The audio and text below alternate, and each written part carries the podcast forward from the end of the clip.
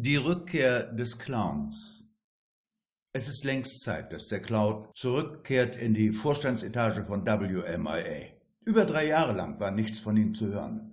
Der Clown, mit Namen Skaramuke, promoviert an der Fakultät zerbröselnder Erkenntnisse der Menschheit, aber sonst durchaus ernst zu nehmen und wehe, wenn jemand lacht.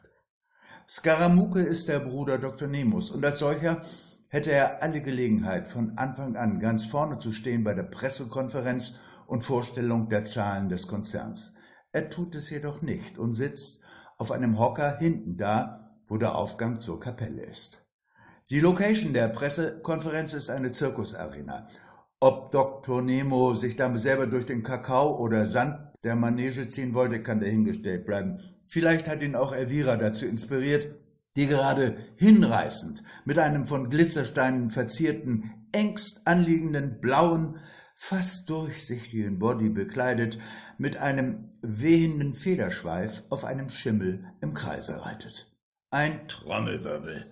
Nemo tritt in die Mitte der Manege. Der Staub senkt sich langsam, es riecht nach Stroh und Theaterschminke. Irgendwo im Hintergrund iart ein Esel. Das Licht der Scheinwerfer flackert, das war nicht so vorgesehen, aber wir wollen das nicht überinterpretieren. Nemo, meine Damen und Herren, die Lage ist ernst, sehr ernst sogar. Skaramuke erhebt sich und stellt sich hinter Nemo. Skaramuke, die Lage ist, wie sie ist. Nemo, wir müssen zusammenhalten. Skaramuke, wir müssen gar nichts. Nemo, es kommen düstere Zeiten auf uns zu. Skaramuke, ich liebe das Licht, denn es zeigt mir den Weg. Doch ich ertrage auch die Dunkelheit, denn sie zeigt mir die Sterne.